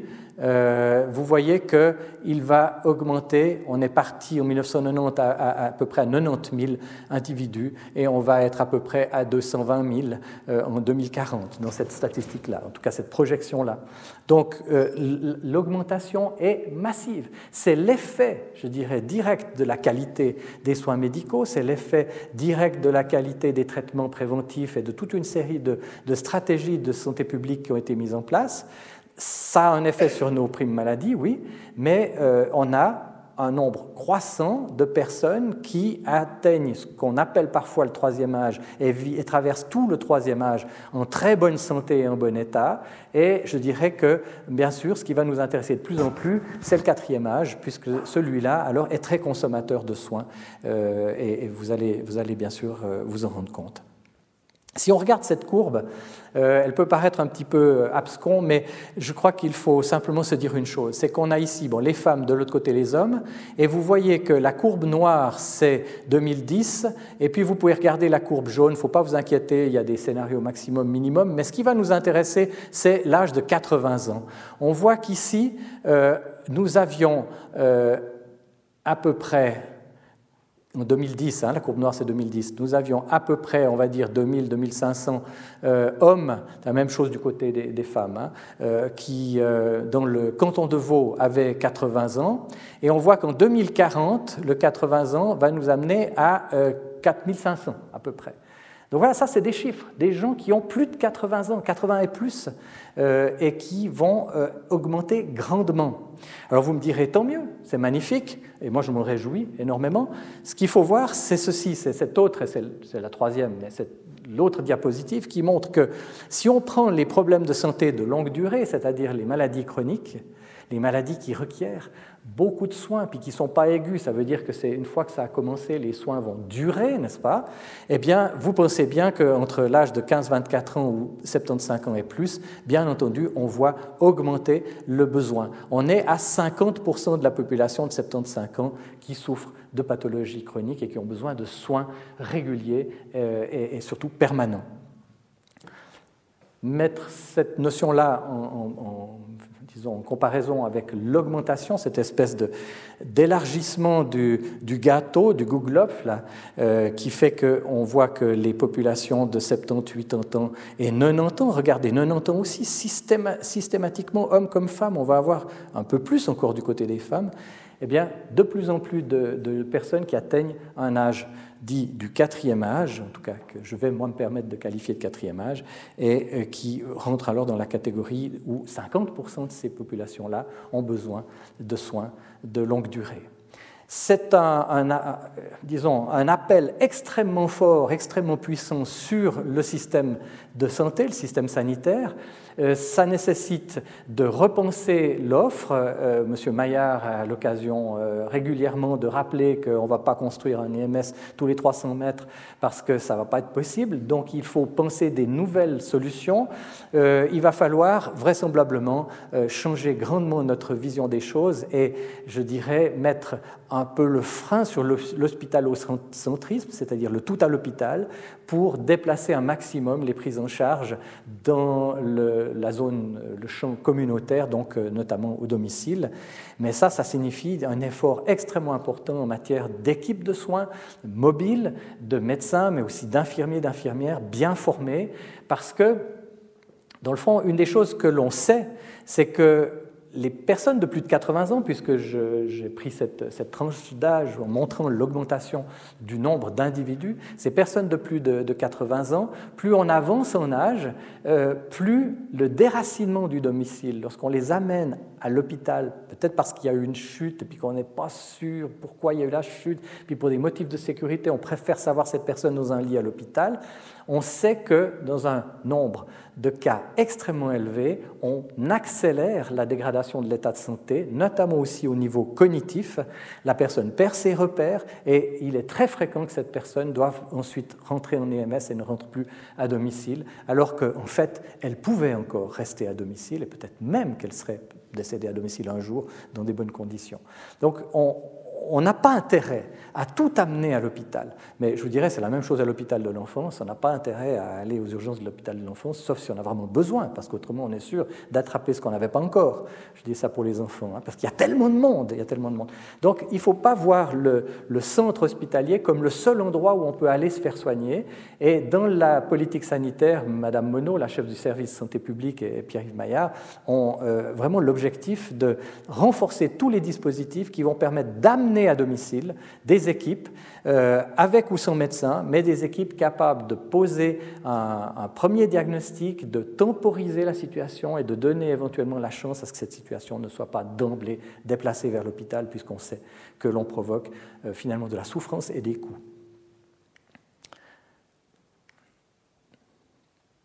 Je vais essayer de ne pas être trop long sur le, pourquoi et comment l'universitarisation. Ça me permet juste de vous redonner quelques c'est une des réponses hein, à, ces, enjeux. Si on veut déplacer des, soignants à domicile et qu'on veut que les prises en charge soient performantes au point de pouvoir garder à domicile des gens qu'avant on envoyait à l'hôpital pour pouvoir les observer à la maison, ça veut dire aussi que 24 heures sur 24, il y a des soignants qui doivent pouvoir passer il y a des gens qui doivent pouvoir euh, faire des examens à domicile. Il faut qu'on puisse être là, s'il le faut, tout le temps pendant une petite période pour éviter justement ce déracinement vers l'hôpital. Et si on veut ça, il faut des soignants qui soient formés au meilleur niveau pour qu'ils soient capables de repérer les, modifications, les transformations d'une évolution clinique, alerter lorsque ça euh, part dans le mauvais sens, mais aussi être capable de garder, de garder le, je dirais, de temporiser et de garder la situation sous contrôle à domicile. Pour ça, il faut des infirmières bien formés. Donc je reviens juste sur, le, sur le, les éléments constitutifs de ce mouvement hein, qui a amené de placer les infirmiers et infirmières à l'université, c'est-à-dire répondre aux enjeux démographiques, on vient d'en parler, et, bien sûr épidémiologiques. C'est une des réponses, ce n'est pas toutes les réponses, mais c'est c'est une des réponses. Il n'y aura pas de déplacement de l'hôpital vers le communautaire sans euh, disposer d'infirmières qui sont euh, capables de prendre des décisions et de fonder des décisions et de prendre ensuite, euh, je dirais, la responsabilité de leurs décisions. Il y a aussi un gros problème, c'est un fait, hein, c'est la démographie médicale. Je ne vous parle pas des spécialistes en neurologie, mais je vous parle des médecins omnipraticiens, des médecins généralistes, des médecins de famille, des pédiatres. Ces médecins-là sont en recul. Euh, c'est une moyenne d'âge en Suisse qui est un petit, peu au-dessus de 58 ans, donc c'est un corps professionnel qui est en moyenne d'âge de 58 ans. Ça, c'est quand même assez inquiétant. On pense bien que ce n'est pas une moyenne d'âge de 28, hein, il faut quand même déjà se former avant d'y arriver mais néanmoins, ça veut dire qu'il y a de moins en moins de jeunes et que l'âge augmente. Naturellement, si on augmente d'une année par année, là, on est dans le, cataclysme le plus total. Néanmoins, que c'est une chose, c'est un élément extrêmement inquiétant. L'autre élément que je rajoute, juste le ratio 1 80, c'est pour que vous sachiez qu'il y a un médecin pour 80 infirmières. Donc il faut aussi peser les, choses pour se dire euh, à qui est-ce qu'on va confier un certain nombre de responsabilités. On, a, en fait euh, aujourd'hui le constat de la complexification des situations cliniques. Ça, c'est sûr, la polymorbidité. Plus on va en avant, plus cette polymorbidité euh, est criante en termes symptomatiques et en termes d'appel ou de nécessité en matière d'intervention de soins. Donc, ce vieillissement va, de la population va avec une complexification des soins qui nécessite de poser des diagnostics, de prendre des options thérapeutiques. Euh, par ailleurs, bien sûr, de manière tout à fait galopante, nous continuons à vivre des progrès techniques, tant en, médecine qu'en chirurgie, qui sont assez euh, impressionnants, donc qui rendent aussi la nécessité de former les infirmières au meilleur niveau. Et puis, je vous l'ai dit tout à l'heure, la sécurité des soins. Il faut éviter ces euh, pourcentages énormes des coûts de la santé, et puis je ne vous parle pas des coûts en matière de, de souffrance, qui sont liés donc aux incidents critiques et aux erreurs. Par ailleurs, le, rôle professionnel, maintenant, euh, est bien inscrit dans la loi de santé publique vaudoise et dans l'entier des lois cantonales, et il est en voie de, euh, de, révision, et ces lois sont en voie de révision, et chaque révision, c'est le cas de la prochaine révision dans le cadre du canton de Vaud, chaque révision reconnaît de plus en plus de responsabilités et de sphères d'autonomie aux infirmiers et aux infirmières. Donc pour ça, c'est bien joli, mais il faudrait quand même réussir à mettre une formation à niveau qui permette euh, à ces professionnels de faire face à ces responsabilités. Euh, une autre chose clé, c'est la collaboration interprofessionnelle. Je vous ai parlé de l'époque où les infirmières étaient appendiculaires, elles étaient l'appendice du médecin, le, celle qui faisait une fois qu'elle avait reçu l'ordre de le faire. Aujourd'hui, on peut dire que chacun euh, œuvre dans sa sphère de compétences, et elles sont élevées, hein, euh, tant chez les médecins que chez les infirmières, chacun œuvre dans sa sphère de compétences, et la relation, elle est de plus en plus inter alors on pourrait dire interdisciplinaire, mais elle est interprofessionnelle où chacun doit entendre l'avis de l'autre pour pouvoir se faire un avis global sur une situation de soins. Euh, une situation ne se, résume jamais ni au regard infirmier et pas seulement au regard médical. Peut-être aussi une chose qui fait que ça a favorisé hein, le, passage des infirmières euh, au niveau HES, euh, c'est qu'en parallèle, exactement au même moment, on a monté des formations qui sont les formations d'assistantes en soins et santé communautaire. Donc il y a maintenant des jeunes qui rentrent en formation d'apprentissage, qui font trois années d'apprentissage et qui, pendant ces trois années d'apprentissage, apprennent à faire, à prodiguer tous les soins qu'on appelle les soins des activités de la vie quotidienne, euh, la toilette, l'habillement, les, les, soins de prévention d'escarres, de rougeur, etc. Elles font aussi toute une série de soins qui étaient réservés aux infirmières par les médecins qui les déléguaient précédemment, et maintenant c'est elles qui le font. Donc on voit l'arrivée de toute une catégorie de jeunes maintenant qui sont formés avec trois ans. Et moi, j'ai été, je vais vous le dire, j'ai été favorable à l'arrivée de ces assistants en soins pour une raison très simple. C'est que si je vais acheter un ballon pour mon, petit dernier euh, chez Manor, je m'adresse à une gestionnaire de vente qui a fait trois ans d'apprentissage. Il n'y avait que finalement dans le domaine de la santé où on continuait avec des formations en 18 mois, 12 mois, 3 mois, 3 semaines même dans, certains cas, pour ce qui est des auxiliaires Croix-Rouge. Et, dans le fond, on confie nos aînés, on confie mon papa, ma maman, à des gens qui ont des formations extrêmement courtes et beaucoup plus courtes et beaucoup moins euh, exigeantes en termes de, connaissances de base que pour n'importe quelle euh, vendeuse de chez Manor. Et je n'ai que du respect pour les vendeuses de chez, Manor, j'espère que vous avez bien compris.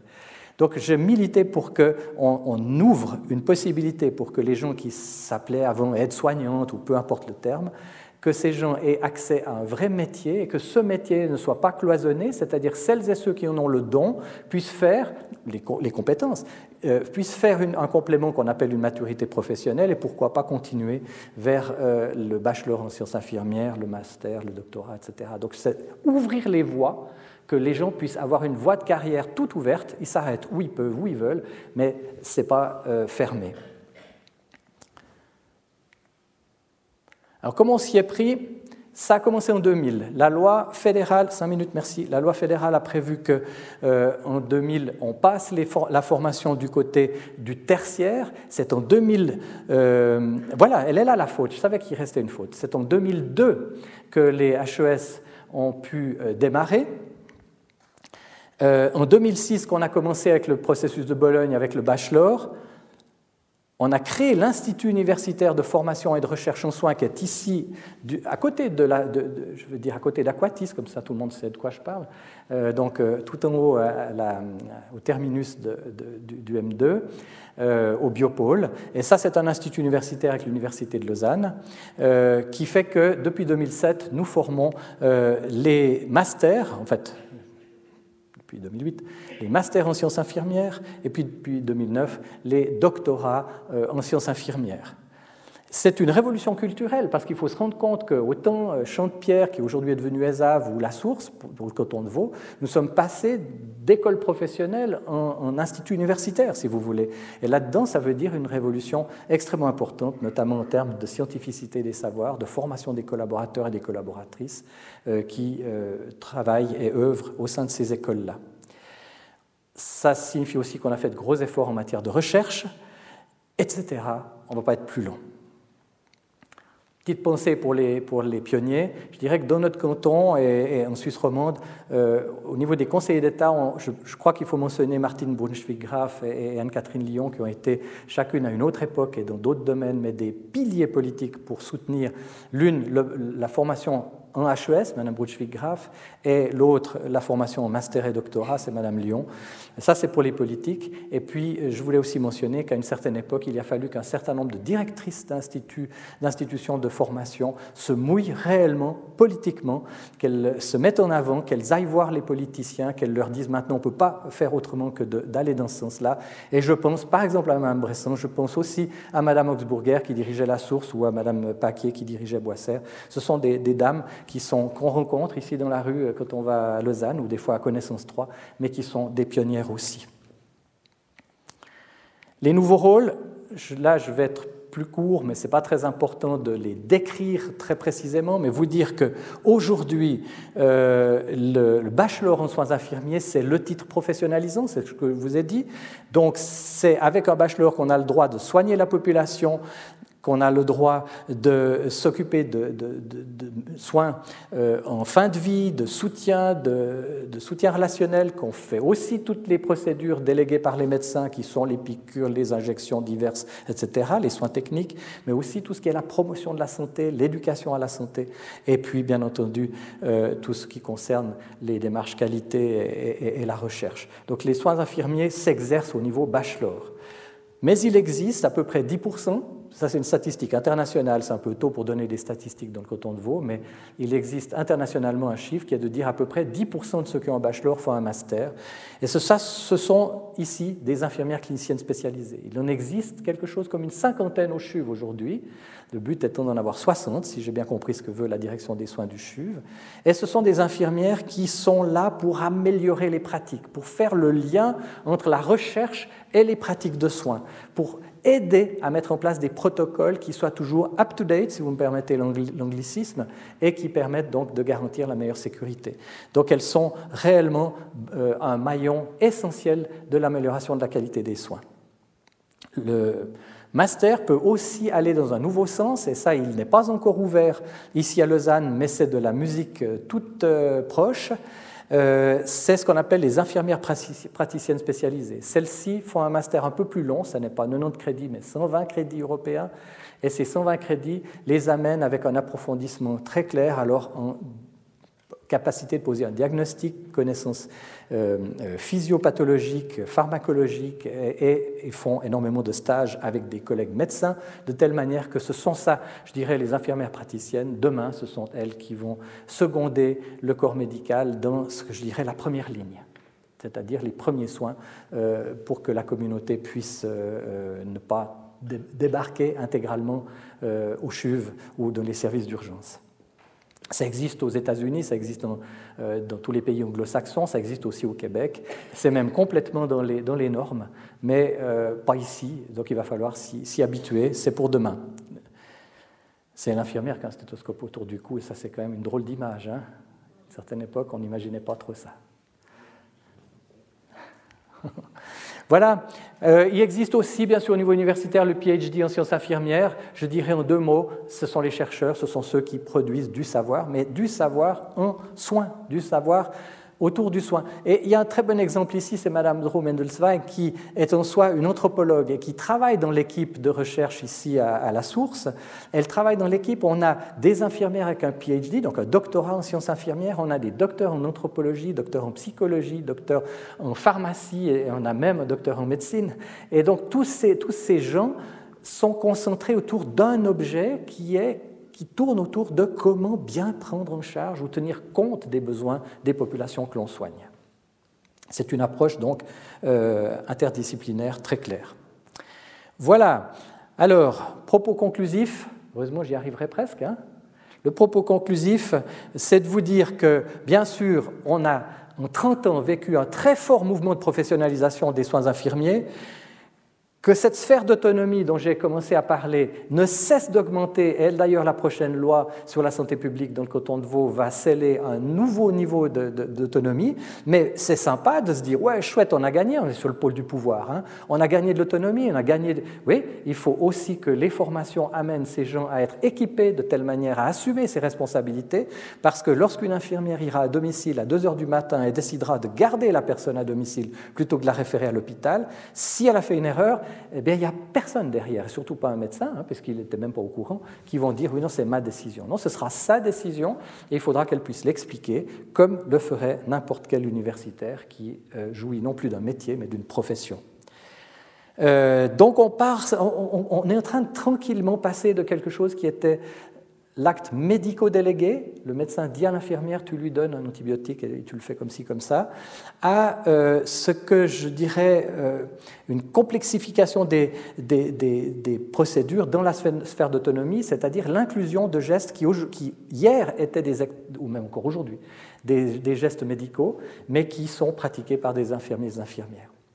D'ailleurs, certains spécialistes, je pense aux gastroentérologues, pour donner un exemple, ça fait longtemps qu'ils ne poussent plus des tuyaux euh, dans les différents euh, orifices du corps humain, ils le font faire par leur, euh, par leur personnel, euh, infirmier ou assistante médicale. Donc il y, a une tendance à vouloir, à vouloir se délester d'un certain nombre d'actes. Donc ce qui est important, c'est que les infirmières puissent être formées pour ça, pour qu'on puisse ensuite avoir une collaboration interprofessionnelle où on n'est pas basé sur une hiérarchisation des badges ou des diplômes, Hein, à l'hôpital, ceux qui ont connu les hôpitaux, euh, on sait très bien qu'il y avait le diplôme rouge et le diplôme bleu. Alors le rouge, c'était le médecin et le diplôme bleu, l'infirmière. Donc le rouge décide, le bleu fait. Euh, maintenant, il, faut se rendre compte que vous pouvez avoir des diplômes bleus d'un très haut niveau et des diplômes rouges tout à fait débutants, et puis que ce n'est pas très important. Ce qui est important, c'est celui qui sait faire. Il prend le lead, c'est-à-dire il prend la responsabilité de prendre des décisions, et puis celui qui ne sait pas faire, il fait avec. Donc, c'est pour cette raison que je parle beaucoup d'interprofessionnalité. Une chose très importante, on forme maintenant les infirmiers, les infirmières et les médecins sur les mêmes bancs, pas complètement. Hein. on est de loin, alors euh, pas encore au complètement. Mais nous avons d'ores et déjà des modules communs euh, où les infirmiers, les infirmières et les médecins se retrouvent ensemble, soit à la faculté de médecine, enfin l'école de médecine, soit à la source, ensemble sur les mêmes bancs. C'est très intéressant, on les envoie même à l'étranger faire des expériences de stage, si vous voulez, ensemble, en binôme, et c'est très intéressant. Ce sont des étudiants qui travaillent ensemble, et maintenant on commence à avoir un petit peu de recul et on voit que les jeunes infirmières et les jeunes médecins qui se retrouvent dans les services ont déjà une toute autre relation, une toute autre capacité de connaître ce que l'autre sait et comment est-ce que ce savoir-là complète le mien. Voilà, je vous l'ai dit, hein, passer ça c'est un enjeu majeur, passer de l'hospitalocentrisme vers la communauté, très important. Et puis, j'aimerais quand même que vous compreniez dans mes propos, avec cette dispute essentielle qui est celle du don et du pouvoir, que le pouvoir ne me ferait pas perdre la notion principale qui est de dire que les infirmiers et les infirmières sont condamnés à travailler ensemble et non pas les uns contre les autres. Donc il ne s'agit en soi pas d'une forme de revendication ou d'agression. Voilà. J'ai à peu près tenu le temps?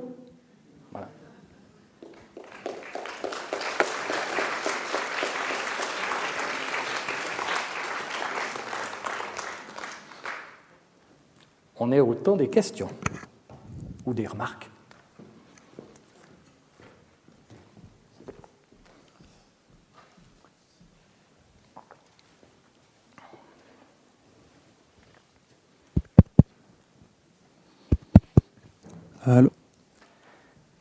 Alors, le public est par là.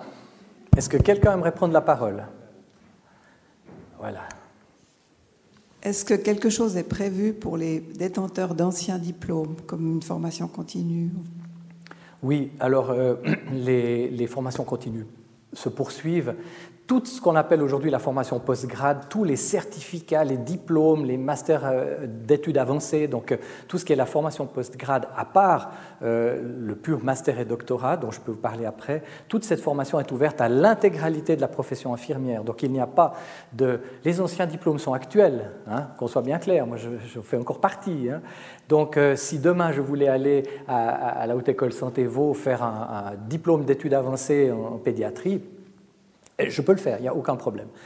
Le seul problème qu'il y a, c'est que pour accéder au master, pour accéder au master suivant, je dirais, l'ancienneté du diplôme, il y a un parcours préparatoire à imaginer, tout simplement parce que euh, ce qui est enseigné ensuite au master et ce qui a été enseigné précédemment, malgré l'expérience clinique, alors qui est, euh, qui est énorme très souvent, mais notamment en termes de connaissances euh, de, de, méthodologie scientifique et de, et de statistiques, etc.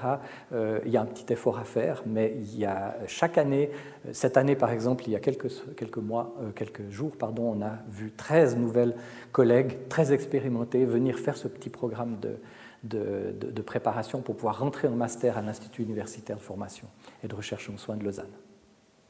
Donc les, les chemins ne sont pas fermés.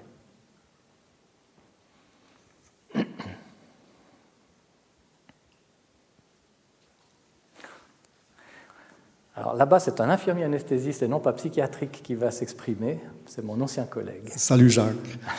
Euh, la question est la suivante. Euh, pour les formations spécialisées dans le domaine des infirmiers, qu'on connaît dans le domaine de l'urgence, de l'anesthésie et des soins intensifs, ces formations-là sont restées du niveau ES. École supérieure. En école supérieure.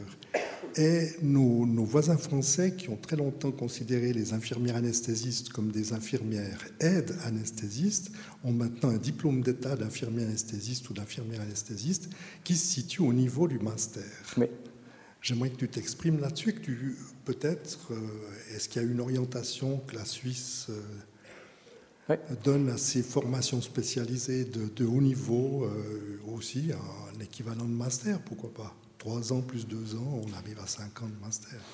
Alors, ce qui est sûr, c'est qu'il faut éviter un équivalent de master. C'est un master, on n'en est pas un, mais il ne faut pas qu'on reçoive des équivalents de master, parce que ça, c'est ce qui est euh, souvent le, moins facile à, comprendre et à justifier dans le système. Soit le système change, et puis ça devient un master, soit euh, ça n'en est pas un, mais euh, disons, les équivalences, je ne suis pas trop pour. Je suis complètement d'accord avec M. Costantini, ici présent, c'est-à-dire que si la Suisse n'a pas pris ce chemin, c'est pour une raison très simple, c'est que de l'autre côté de la Sarine, il y a une majorité et qu'on on ne peut pas, nous, changer toutes les lois et tous les systèmes, notamment le système dans le domaine des soins intensifs, des soins d'urgence et de l'anesthésie, qui veut que ces gens, comme en Suisse romande, en Suisse alamanique et au Tessin, soient formés euh, au, meilleur niveau, bien entendu, parce que ce sont des gens qui prennent des très très grosses responsabilités, mais soient formés en n'ayant pas, dans la plus grande partie du pays, le niveau universitaire qui les amènerait vers un master. Donc aujourd'hui, tant que la Suisse alémanique ne prend pas le virage qui a été pris en Suisse romande, de tertiariser les études et puis de, passer ça au niveau HES ou universitaire, peu importe, hein, même à l'école polytechnique s'ils ont envie, euh, tant qu'ils ne prennent pas ce virage, ils sont obligés de bricoler en disant on a des diplômes inférieurs, des spécialités supérieures, mais qui sont des suites de diplômes inférieurs. Donc ce n'est pas, pas un master. Euh, ça existe en France euh, et ça existe dans presque tous les pays. C'est soit du niveau master, soit du niveau de ce qu'on appelle les infirmières praticiennes ou aux États-Unis les nurse practitioners. Donc partout, c'est du meilleur niveau possible, mais en Suisse, nous sommes obligés d'attendre que nos collègues alémaniques, j'espère que je ne vexe pas trop de monde dans la maison, dans, la salle, mais prennent conscience de l'impasse dans laquelle ils se sont enfilés en 2000 en refusant de faire comme en Suisse romande. Euh, parce que d'ailleurs, s'ils l'avaient fait comme en Suisse romande, ils auraient vu une explosion de leurs effectifs.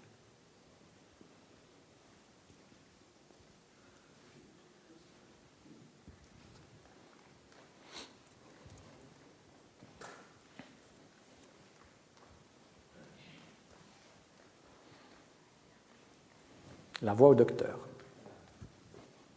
Oui, oui, c'est la voix docteur. Merci beaucoup pour votre présentation, mais ce n'est pas à titre de médecin que je me prononce, c'est simplement, euh, au fond, est-ce que vous avez observé, au regard de ce nombre croissant d'étudiants qui, joignent cette école, euh, est-ce qu'il y, a, il y a un lien également avec euh, la diminution du retrait, si elle existe, du retrait des infirmières formées dans la vie professionnelle?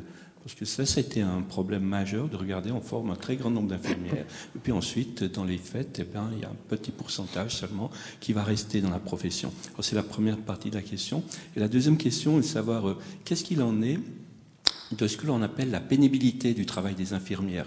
Parce que ça, c'est quelque chose qui est un refrain qui, est largement entendu. Merci. Ce sont deux, questions fondamentales. La, première, effectivement, avec 87% d'étudiantes, vous imaginez bien que tous ces professionnels qui arrivent sur le terrain sont confrontés euh, au même choix euh, qui, sont, qui, ont été les leurs depuis toujours, c'est-à-dire, euh, depuis toujours peut-être pas, parce qu'il y a eu les diaconesses aussi, mais enfin, c'est vais-je avoir des enfants vais-je me marier Et à partir de ce moment-là, il y a quand même une certaine période où c'est possible et après plus. Donc cette période-là, elle correspond au moment où les, où on va se, former euh, en formation post-grade, au moment où on va prendre des responsabilités de chef de service, etc. C'est ce qui rend les choses absolument incroyables. J'ai fait une étude il n'y a pas très longtemps, c'est-à-dire il y a 15 ans. Euh, sur, euh, sur cette notion-là, et on voyait que les 12% d'infirmiers qui étaient en, exercice à cette époque dans le canton de Vaud occupaient 44% des postes à responsabilité des institutions euh, vaudoises. C'est une surreprésentation, mais terrible, 12% qui occupent 44% des, des, postes. Donc euh, ça, c'est juste pour un, un, petit mot, et en disant que pour les études de médecine, aujourd'hui, on voit une forte féminisation. Et euh, un, des, des, phénomènes qui commence, il mérite d'être suivi, hein, mais un des phénomènes qui commence, c'est euh, notamment la transformation des cabinets pour devenir des cabinets de groupe de telle manière qu'on puisse avoir plusieurs collègues aussi à 60 ou 70% qui partagent une patientèle et qui euh, s'interchangent, si je me permets euh, ce, terme, de telle manière que ces, professionnels puissent aussi avoir une, famille. Donc on, voit que ce qu'on a connu très fort chez les infirmières arrive maintenant chez les médecins. Alors ça, ça ne va pas s'estomper. En revanche, je pense, mais c'est trop tôt pour, euh, pour réellement jouer au, à l'historien qui vous donne des chiffres, je pense que la perspective de faire ce bachelor, master, doctorat et des spécialisations aussi de type anesthésie, soins intensifs, etc., a plutôt encore plus ouvert que le contraire les perspectives professionnelles. Donc, mes, mes, mes, jeunes diplômés, quand je discute avec eux, je les vois par la suite, j'en vois énormément avec des projets de carrière. Alors, elles font un peu le désespoir des RH, parce que les RH, pendant des décennies, si ce n'est plus, avaient l'habitude d'engager une infirmière. Qui engage une infirmière, c'est une infirmière. Une infirmière, c'est une infirmière, pas final. Et puis elle vient pour donner soin infirmier, donc on est très tout de suite d'accord sur le mandat, on signe le contrat, tout est réglé. Tout est réglo. Aujourd'hui, elles arrivent et elles disent Vous m'offrez quoi comme perspective? Je vais me développer comment chez vous hein c'est très agaçant quand on est RH et qu'on n'a pas l'habitude. Mais donc, il y a réellement une volonté chez ces jeunes d'avoir un plan de carrière et puis de changer. Alors, elles zappent très vite. Hein. Si l'institution ne donne pas les perspectives de plan de carrière, elles vont voir juste à côté, parce que si elle est meilleure, le, plan de carrière, ben, elles vont bifurquer. De toute façon, il y a de la demande partout, tout le temps. Donc, je postule qu'on devrait un peu améliorer la mortalité professionnelle, Mais je postule qu'on ne va pas l'éradiquer parce que ça reste une profession. À 87% féminine et qu'on est bientôt à 70% dans la médecine et qu'on est en train de voir exactement la même chose, enfin en tout cas euh, arriver. Il y a eu dernièrement un reportage à la, télévision suisse romande, je ne sais pas, mais vous qui avez fait vos études euh, il y a trois années euh, en arrière, n'est-ce pas La pénibilité qui a été décrite dans ce reportage, c'est la même que celle que vous avez, même elle était certainement pire, que vous avez connue, mais aujourd'hui il y a moins d'acceptabilité par rapport à cette pénibilité. Alors il ne s'agit pas de dire les jeunes, ils ne supportent plus rien, c'est des petits rigolos, il s'agit de se dire comment est-ce qu'avec cette population-là, qui a été élevée comme ça par nous, hein, pas par ça, qui a été élevée comme ça avec cette difficulté à supporter la frustration et puis à, être maltraité quelque part par les horaires ou la pénibilité, comment on va faire quand même avec eux? Parce que jusqu'à Nouvel Ordre, sans eux, ça va être pire. Donc là, on doit changer aussi nos politiques RH. D'où cette initiative dont je parlais de l'Association suisse des infirmières qui veut justement militer pour que quelque chose change, notamment, et je viens sur la question de la pénibilité, notamment en disant qu'il ne s'agit pas d'éradiquer la pénibilité, mais de reconnaître la pénibilité. Il s'agit d'organiser les horaires. Les infirmières n'ont pas de problème commencer à 7 heures du matin, mais si les crèches ouvrent à 7h30, ça reste un problème. C'est énorme comme problème. Donc il y a un certain nombre de choses qui font que si en plus le salaire n'est pas extraordinaire et que l'époux gagne bien sa vie, ça coûte trop cher d'aller chercher un système de remplacement de nounou plutôt que de rester tranquillement à la maison puis d'avoir moins d'impôts à payer. Donc là, là, ce sont des effets systémiques sur lesquels il nous faut absolument nous pencher.